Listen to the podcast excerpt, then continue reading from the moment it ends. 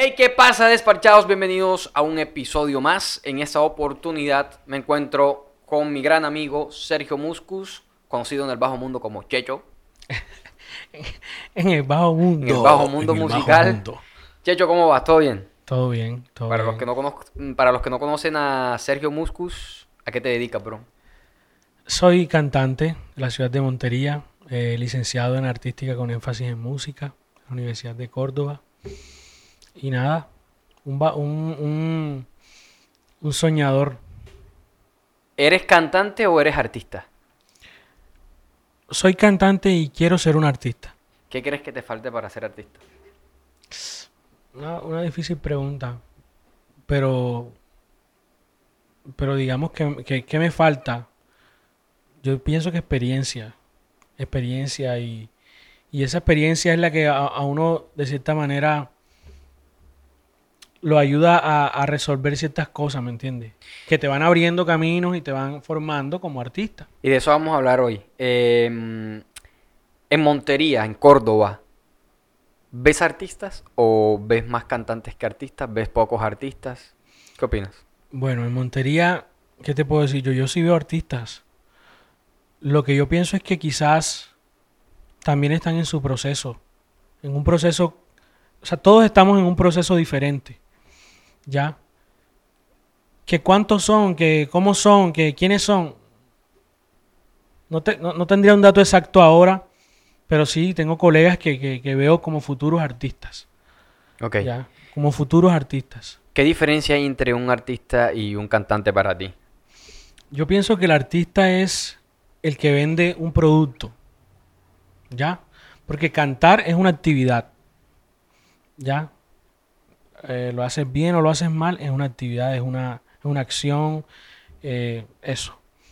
Y ya ser artista es, Tener un performance más completo de sí, pronto. claro, mostrar, o sea, vender o mostrar o digamos es, es algo es algo mucho que, que tiene mucho más componentes no es solo cantar porque si yo me siento aquí a cantar pero quizás no te estoy a ti transmitiendo nada o sea primero para cantar eh, y ser artista tienes que interpretar Que a, a través de la interpretación podemos transmitir. podemos transmitir Si no, exactamente si no interpretamos, porque can- cantar bien es pegarle a todas las notas, po- podría decirse, estar Sí, en la afinación. coloquial es eso sí eh, estar en la afinación. Pero otra cosa es que podamos transmitir lo que estamos nosotros sintiendo con la canción o lo que queremos que el público sienta con la canción. Eso. Eso, es interpretar.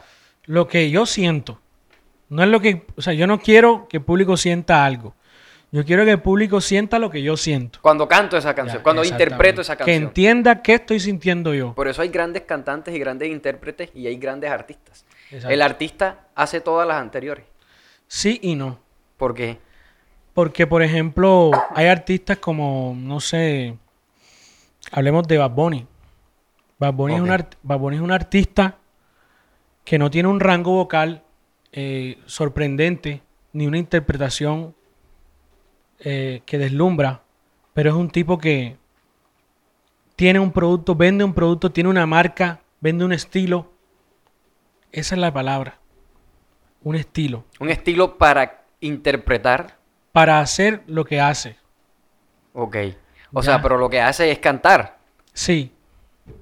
Sí. Les guste a unos, no, les guste, a otros, porque bueno, la música al fin y al cabo se convierte en algo de gustos y es algo muy es subjetivo. que, es que Y a veces, y, y a veces yo pienso que el error de muchos es que juzgamos los gustos de otros teniendo en cuenta nue- nuestros propios gustos. O sea, y pues más allá de nuestros propios gustos, la música es música. Te guste a ti o no te guste a ti, va a haber a quien sí le guste, ¿no?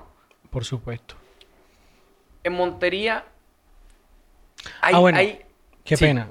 Por ejemplo, cuando te dije que, que, que habían, que conocía artistas en proceso, tampoco cierro la brecha a decir que es que no los hay. Es probable que yo no los conozca. Es probable que inclusive ya estén fuera de aquí. Sí, porque sería muy egocéntrico Claro, de no, yo no- parte yo no- decir que, no, yo- que no hay porque simplemente pues yo no, o Mira, sea, no lo, no yo lo conozco. Si es que yo no puedo decir eso porque yo no tengo el conocimiento ni la experiencia para, hombre, para dar esa, para dar esa, o sea, para, para decirte con determinación Pero, y con eh, seguridad si los hay o no los hay. pero la- ¿el artista vende música honesta? Eh, no sé, yo creo que, Yo creo que sí. yo creo que sí. Yo creo que sí, porque es que, mira, cuando, cuando un cantante Pues, ¿qué música o sea, honesta para ti? eh, la música honesta puede ser aquella que realmente te llena como ser humano, te sientes feliz haciéndola y no porque te toca hacerla. Ok. Para mí esa es la música honesta. No me voy a la letra de, de- de- de que la composición sea profunda, de que utilice eh, figuras literarias eh, y toda esta... O un mensaje o- positivo o un Exactamente, mensaje no. negativo. Podemos hablar de culos en una canción, pero... este cabrón.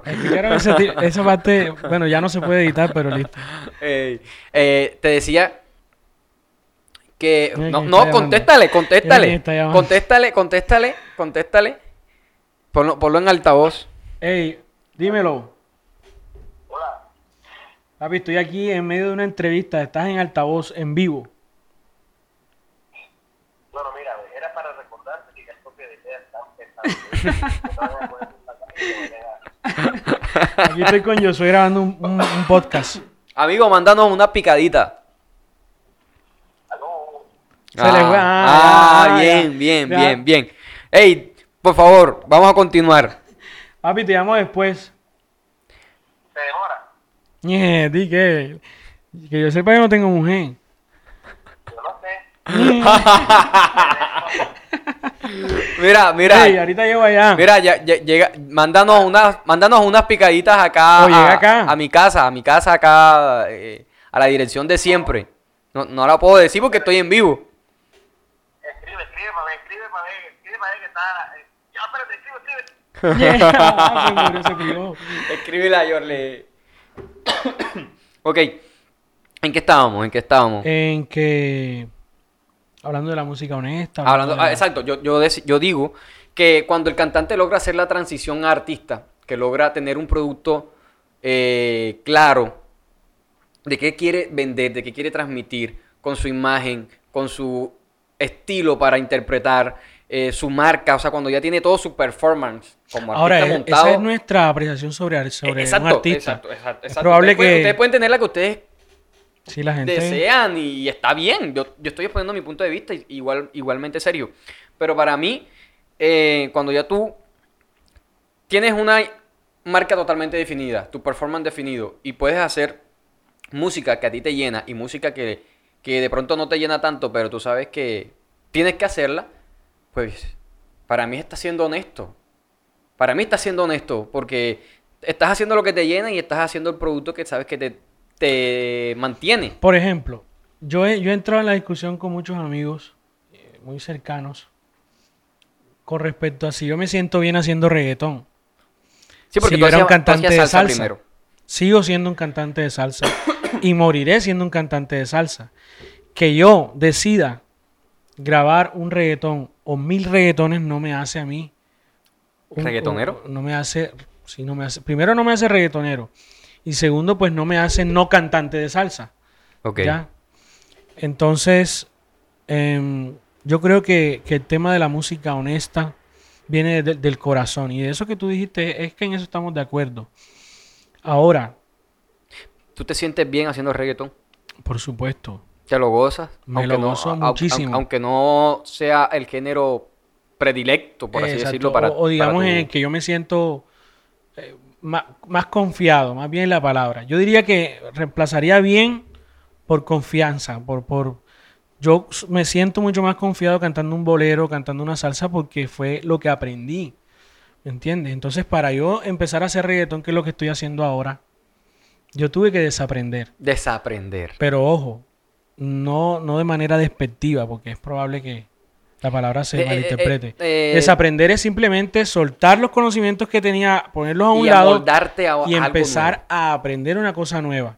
Ya, a eso es lo que yo le llamo ¿Y cómo te has sentido cantando reggaetón? Me siento bien, me siento bacano. A veces, a veces no te puedo negar que hay cosas que me- se me hacen difícil. Por la, por inclusive la, hasta la, por la formación que te deja a ti de, de, de, yo qué sé, de principio, de actitud, la, la, la El música. flow, el flow, el Claro, flow cuando que tú tienes flow, ya yo decía, eh, eh, eh, yo sé que eh, contigo no vuelvo, mami, pase lo que pase. Yo para decirle mami a una vieja en, un- en una salsa, a una mujer, a una chica, a una dama. ¿Por Ese- qué te refinas, cabrón? No digo para que le caiga el guante a, a- a que... Ay, una vieja, ¿cómo así? Entonces, una dama. Ah, bueno, listo. Ah, no, una dama, una Ay, chica. barara. Ah. Eso, eso. Entonces, eh, me, me ha sido un poco complejo, pero yo me siento bien, como te digo, me siento muy bien haciéndolo. Hay gente que inclusive me ha dicho, me gusta más el checho reggaetonero. Otros que me han dicho, no me transmites nada con eso, pero sí me transmites con una salsa. Y es una-". válido, es válido. Y es Am- am- válido. ambos puntos son válidos. Ahora, es que esa es la idea. Exacto, pero Sergio, eh, te iba a preguntar algo. Ay, pues pucha, es que se me fue la paloma. Ah, ¿qué le dirías? Eh, Es que este, este tema, este tema es, abunda aquí en las plataformas digitales y es que el reggaetón es una mierda y el reggaetón lo puede hacer cualquiera. Yo te admiro mucho por, por eh, ese profesionalismo, ese nivel de conocimiento que yo no tengo en música, eh, de saber cuando alguien está 100% afinado, de conocerse muchas reglas musicales y todo este cuento, interpretar música, leerla, todo, todo este cuento, yo no lo sé hacer. Yo sé hacer otras cosas en el ámbito musical, pero te admiro porque tú sabes lo que yo no sé y, y por tu forma de interpretar y de hacer música. Gracias. por Pero, eso. pero Oye, ¿qué le- que ¿Qué le- que- no, y no estoy lamboneando porque no tengo nada que lambonearle a él. Debería No, no, ser no. revés, ¿oíste? Para que sepas tú. Ya, Pues, eso, ya, va, mierda. chiquera. Mira, mira, pero fíjate que, ¿qué le dirías a esta gente que cree que hacer reggaetón es fácil? Y no quiero decirlo yo porque yo sí soy reggaetonero. Y, y yo, y, y- y mi música es música urbana. Y un gran rapero, pero bueno, ese tema ahorita lo tocamos. y, y hacer música urbana es lo mío. Pero yo no quiero, no, es que no quiero decirlo yo, porque es que eso sería como decir... eh, Defender lo tuyo. Exacto, o sea, es como cuando el, el- eh, ¿cómo es que dice el dicho? El- ningún quesero dice que su queso es malo. Entonces, sí me entiendes, yo, yo quiero que, lo, que la opinión sea tuya, de alguien que está haciendo el, el- el traspaso. No sé si, si, si eso suene bien, el traspaso, No, el, el- el- que estoy en- más que bien yo, yo no diría que estás eso. Sí, porque yo no sé si, vos si vuelvo a ser cantante de salsa y Sí, tampoco hay hay problema. cosas que no ¿me están definidas todavía en tu carrera, sino que las, Exacto. las estás descubriendo. Esa- es un proceso Pero ¿qué, le- ¿qué le dirías a esa gente? ¿Hacer reggaetón es fácil? No, ¿Es una mierda? eh, ¿Cualquiera puede hacer reggaetón? tampoco pienso eso.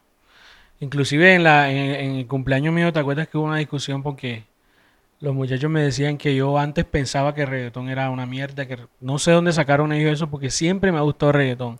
Se fue Taylor ya, pero él puede decirlo porque Taylor es reggaetonero 100%. 100%. Taylor es mi mejor amigo. Entonces, bueno, yo pienso que no. Yo pienso que cada cosa tiene su, tiene su mística, tiene su proceso. Y cuando tú no lo sabes, por fácil que lo veas, ves y hazlo. Es más, yo soy de los que puedo decir cuántas horas yo tuve que demorarme para hacer un chanteo de un reggaetón. Me demoré. Y- no te y- imaginas y- cuánto yo soy. Y, luego lo grabaste y no Y Mario me decía, hey, tienes problemas de pulso, de tiempo. Y decía, no, marica, ¿cómo? Yo no. En medio Ah, de sí, mí. Sí, sí, sí. Mira, mira, mira, vamos a hacer un paréntesis allí. Yo recuerdo cuando estábamos grabando. eh, Ah, bueno. Cuando estábamos grabando una canción mía en acústico. Que tuvimos un, un pequeño roce. Yo le decía que tú me estabas diciendo que yo estaba entrando mal. Y yo te estaba diciendo, Sergio, es que no es así como tú crees. Es que aquí en el reggaetón se entra diferente. En esta canción yo tengo que entrar en. a tiempo, en- en- eh, había que entrar a tiempo. Creo y que la mía era en usualmente- Ana Cruza. Creo que la mía era antes del tiempo, me parece. Si no, no, no recuerdo No, no, bien. era a tiempo. En e- usualmente en la salsa o en el bolero, tú tienes la, la, digamos, la libertad de entrar un poquito antes. Eso le llama a uno ruba, yo, pues, se le llama rubatear la frase. Entonces tú, tú puedes cantar un poquito antes de, de tema, de tiempo fuerte. Y como yo siempre estuve cantando en vivo todo el tiempo, todo el tiempo estuve O cantando tú, en vivo. tú vienes a grabar ahorita que estás en la empresa. Sí, claro. Y, y bueno, cuando grabé cartas, Ah, que también empieza así. Tu primer sencillo.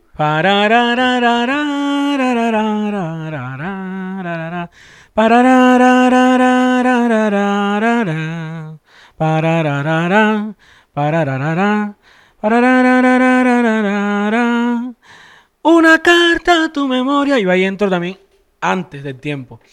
Entonces Yo- no yo estaba acostumbrado a grabar, Exacto, a, y, y a tanto hacer esas recuerdo, entradas así. recuerdo que esa, esa, esa que estaba yo, que yo estaba grabando y tú me estabas asesorando, eh, recuerdo yo que tú me decías, pero es que estás entrando mal. Y yo, Sergio, no, es, que es ahí, es ahí, bro. Y tuve que mostrarte la versión original para que me Claro. creyeras que era ahí, porque tú decías, Yo estaba se- ¿cómo- peleando, yo estaba cómo- peleando con lo- Pero ¿cómo es que eso es ahí? Eso no puede ser así. Eso no puede ser así. Yo Imposible. Imposible. Y yo, no, serio, pero qué. Marica, es que tengo que entrar aquí. eh, Porque es que después no me va a dar. El resto de la canción va a sonar fuera de tiempo. Tiene que ser ahí. Y eso fue una pelea para que este tipo me dejara entrar donde tenía que, que entrar. Porque él era el que estaba dirigiendo la grabación. Y pues yo respeto mucho cuando alguien. O sea, si tú eres director, yo tengo que escucharte a ti. Claro. Y ese, No, día ahí- recuerdo, ese día recuerdo que tuvimos ese conflicto Claro, allí. claro. Pero después, cuando fuiste a grabar tú, que, que fuiste a grabar reggaetón, que, que, que Mario era quien te estaba dirigiendo a la ti. que no me conoce. Es un tema. Bueno, eso va- acabo de soltar aquí una primicia. es un tema que va a salir. Y te dio duro allí. te, dio. Durísimo. Durísimo. Porque es que ¿Qué yo te dijo decía, Mario? Marica, ¿qué pasa con el tempo? ¿Qué pasa? Y yo decía, Marica, yo con el metrónomo, yo siempre he estudiado con metrónomo, yo, ah, yo sé lo que estoy haciendo y nada, no, no daba y no daba. Pero era por el tema de que no sabía cómo entrar. Porque en ese caso eh, la canción era a tiempo. Y yo no manejaba de pronto esa. No, no manejaba de pronto esa entrada, esa manera de, de empezar una canción. Entonces, para volver ahí a donde estábamos, en definitiva, no podemos decir que el reggaetón es una mierda. No podemos decir que el reggaetón es fácil. Ahora, que digamos, es más fácil aprender ciertas cosas para hacer reggaetón, sí. Porque yo pienso que es, o sea, es muy probable que una persona que digamos no tenga habilidades musicales muy marcadas, exactamente, podría tomar un PC, un computador, y pues tú le dices, empezar, o sea, es un tema mucho, mucho más básico, ¿me entiendes? A que tú dedicarte a tocar un trombón o una guitarra durante años para ser un gran maestro, ¿me entiendes? Ahí es donde yo entiendo a los músicos, ¿ya? Y entonces de- deberíamos saber decir las cosas, deberíamos decir, hombre, hacer reggaetón requiere de menos tiempo, Sí, porque es cierto. O sea, hay, hay, es eso no es cierto. y, no, y mentira. no podemos. no Ahora, podemos- que sea exitoso y que tú tengas un sonido diferente, sí requiere de un ahora, tiempo. ahora, requiere. Yo he visto, yo he visto trabajar a Mario. Y hay cosas que nosotros hemos hecho súper rápido. Claro. Que, pero, pero es por, por el conocimiento de él, por el conocimiento. Claro. Y esto aquí, o sea, hay que aclararlo, sí. O sea, tú puedes hacer un reggaetón rápido, pero si ya tú le tienes el tiro. Obvio, Eso es obvio. como el que hace empanadas. Pero por eso, te- pero para cogerle el es tiro, pero para cogerle el tiro tampoco necesitas de mucho tiempo. En comparación Sí, a sí, la sí, disciplina que te debes entiendo. tener como un trompetista, ¿me entiendes? entiendo, te entiendo, un te trompetista, papi, te deja de... requiere te- de una habilidad.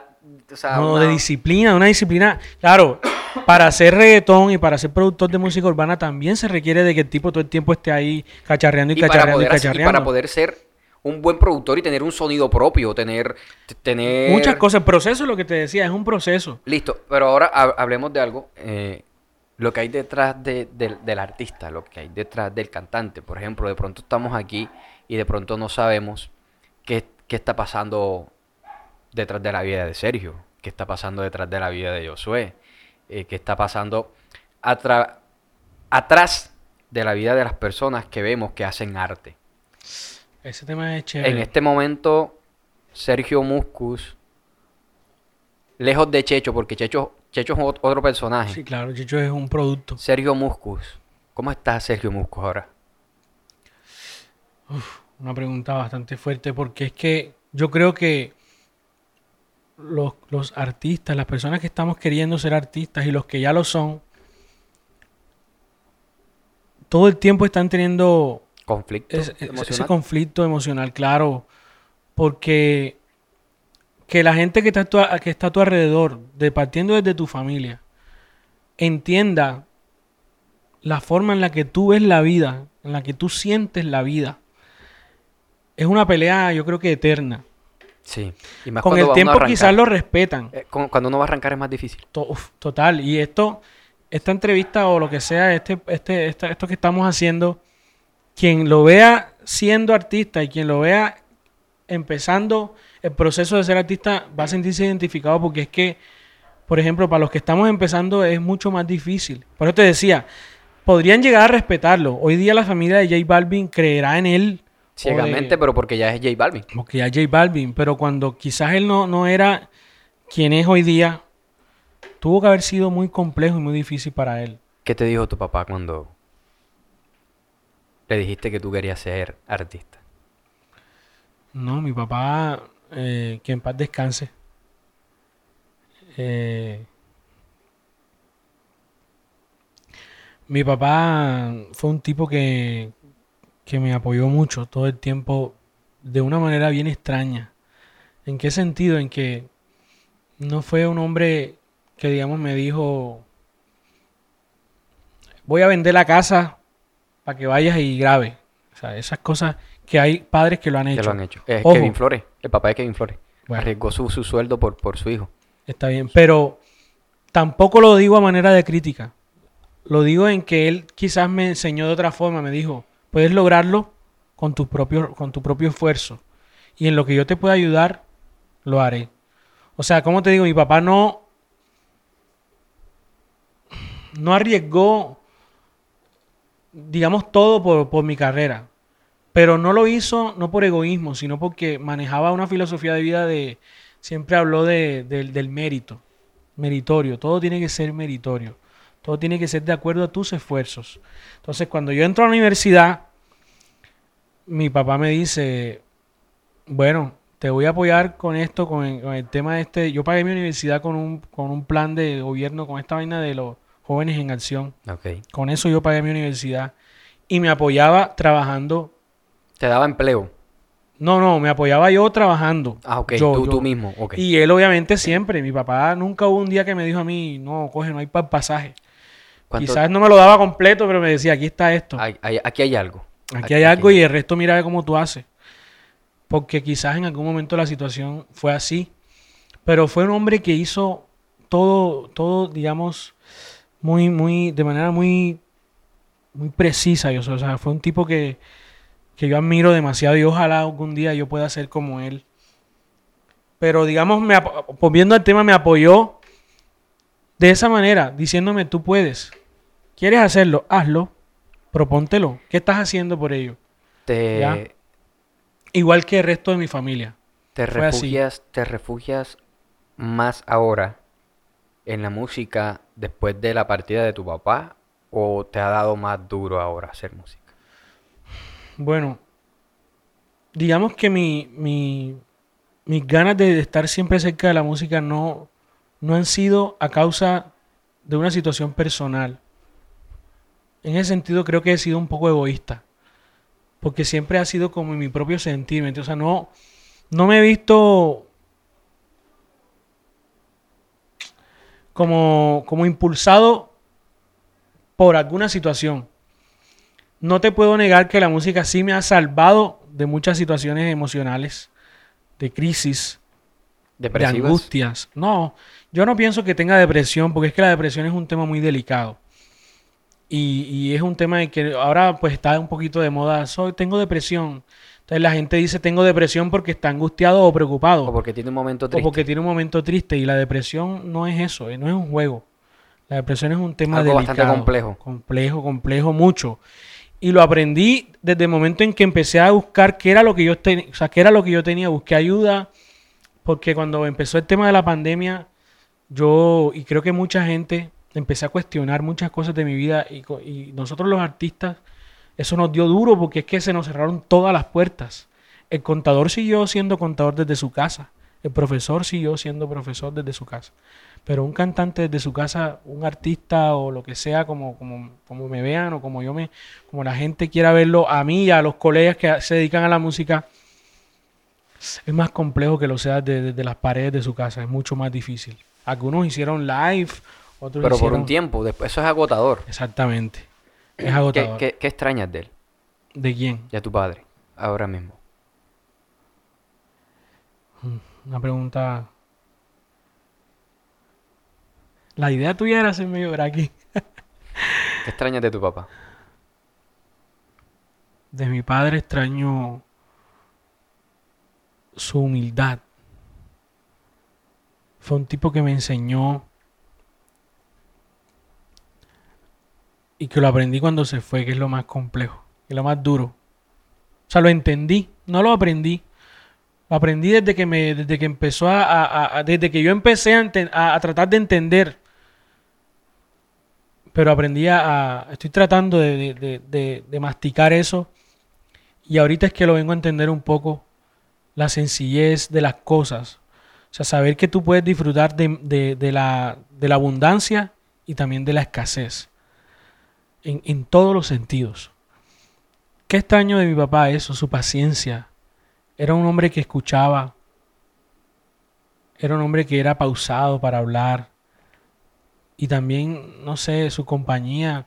No, me- no te puedo negar, y esto no lo he dicho en ningún lugar, ni siquiera en mi propia familia, que me, me lamenté mucho el hecho de haberme alejado de él cuando estuve en Medellín, esos tres meses que estuve allá. Y te lo dije en una llamada, te lo dije una semana antes de que eso sucediera. Fue, fue muy, fue muy, ¿sabes? Después que, después, después que yo vi eh, lo que había pasado con tu, con tu papá, yo dije, pero es que, ¿cómo, cómo pasa esto? O sea, esto es demasiada casualidad. Mi, mi papá, mi abuelo papá, está pasando muy mal. Mi papá estuvo más para morirse que vivo. Y yo pasé unos momentos muy angustiosos, estresantes. Y yo llamo, yo, o sea, Sergio y yo somos, somos panas, o sea, además de él pertenecer a, a nuestra empresa y más allá de ser artista de nuestra empresa, entonces somos amigos. Y yo lo llamo y le digo, hey, Sergio, mira, está pasando esto y esto. Me siento así con mi papá y tal. sí, yo te dije a ti, Me siento cabrón. "Venga, aprovecha. Estoy triste, tal, marica. Estoy pasando por un momento bien difícil. Y en ese momento Sergio me dice, yo me voy. O sea, Yo él me dice, yo, yo me voy. O sea, después de mi llamada, Sergio me dice, ¿sabes qué, marica? Yo me voy para Montería, marica. O sea, ¿sabes qué? Eh, más allá de los sueños que uno tenga, más allá de la ambición, y estoy hablando de la, de la buena ambición que uno tenga y de querer darle muchas cosas a los papás de uno, estas son en las palabras textuales que hablamos esa, esa, esa noche. Más allá de, la- de las cosas materiales que uno pueda darle a sus padres o a, o a las personas que, que quieras recompensarle lo bueno que han hecho por uno, a veces nuestros padres lo, que, lo único que quieren es compañía. No, no esperan más nada No es que no, tu no presencia. esperan nada. Tu presencia únicamente. Y Sergio me dijo, ¿sabes qué, cabrón? Yo me voy. Yo me voy, yo me voy pa- yo me voy para Montería porque yo quiero estar con mi, yo quiero estar con mis papás. Sergio, Ahora- Sergio se viene y una semana después. Así como dos semanas después, o semana y media. papá. El tema es que, no, dos semanas después fue eso. Dos semanas después, exactamente. El tema es que en el momento yo no pude irme de una vez a ver a mis papás porque yo venía de otra ciudad. Y mis hermanas son unas personas muy, muy prevenidas con ese tema. Y yo respeto eso y me parece bien. Yo la verdad, sinceramente, no soy tan cuidadoso con el tema. Sin embargo, lo- ahora lo, lo estoy haciendo por, por mi mamá y por, por la gente que me rodea. Eh, y yo no pude, no tuve cómo ir a verlo. Inclusive yo me sentía como mal y él fue a mi casa. Me dijo, hey, préstame este suéter aquí. Mi papá cada vez que llegaba a la casa se llevaba un suéter mío. Y yo le dije, no, pero tú cada vez que vienes te me llevas un suéter, loco. Y yo me puse aquí la almohada porque le dije, no te me acerques. Mi papá se me iba a acercar, yo le dije, no te me acerques porque yo no sé qué tengo, ¿me entiendes? Y me he sentido como con fiebre, con vaina. Después me hice la prueba y salió negativo, negativo, todo. Pero bueno, yo soy... Yo lo que puedo es como invitar a la gente a aprovechar. Mi hermana me dijo algo, una cosa, una co- me dijo algo un día, me dijo una cosa, y era que yo estaba pagando un precio muy alto por mi sueño. Y ese precio alto era eso, la compañía, la atención a, a- a mi familia. Alcanzaste a decirle todo. No, ¿Qué te faltó decirle? Me, fal- me faltó comprometerme un poco más con él. Me faltó también contarle cómo me sentía en cuanto a lo que está sucediendo ahora con mi carrera. Porque aunque él lo sabía, No lo sabía de ti. no lo sabía de mí. Y, y casi siempre cuando me llamaba, cuando yo estaba en Medellín, también pasé por momentos muy difíciles allá, porque esa es otra. La gente dice, no, te fuiste para Medellín, vaya, bacano. Pero no saben cuán, cuán- el sacrificio que uno... Compa, vea, desde que usted sale de su casa, ya usted está haciendo un sacrificio grande. Independientemente de que tengas techo, tal vez comida, es un sacrificio enorme. Simplemente porque sales de tu casa. Y allá afuera nadie es tu familia. Y en una ciudad grande como esa, menos. Afortunadamente conté, Dios siempre me ha bendecido y conté con el apoyo de, de muchas personas allá. Sin embargo, hubo momentos donde la gente te apoya, pero ya hasta ahí, ¿me entiendes? O sea, la gente no te puede sacar a vivir. A ti te toca resolver. Y uno, una o dos semanas donde, donde me tocó duro, duro, duro. Porque simplemente yo decidí empezar a luchar por mis cosas yo mismo. Porque también uno le da pena, ¿me entiendes? Tú recibes ayuda, pero tú no puedes estar todo el tiempo, papi, ven acá, este, estoy mal de plata, esto, necesito esto, necesito lo otro. Tú tienes que resolver. Y hubo un tiempo en que yo tuve que resolver las cosas. Entonces, digamos, eso me faltó decirle a mi papá.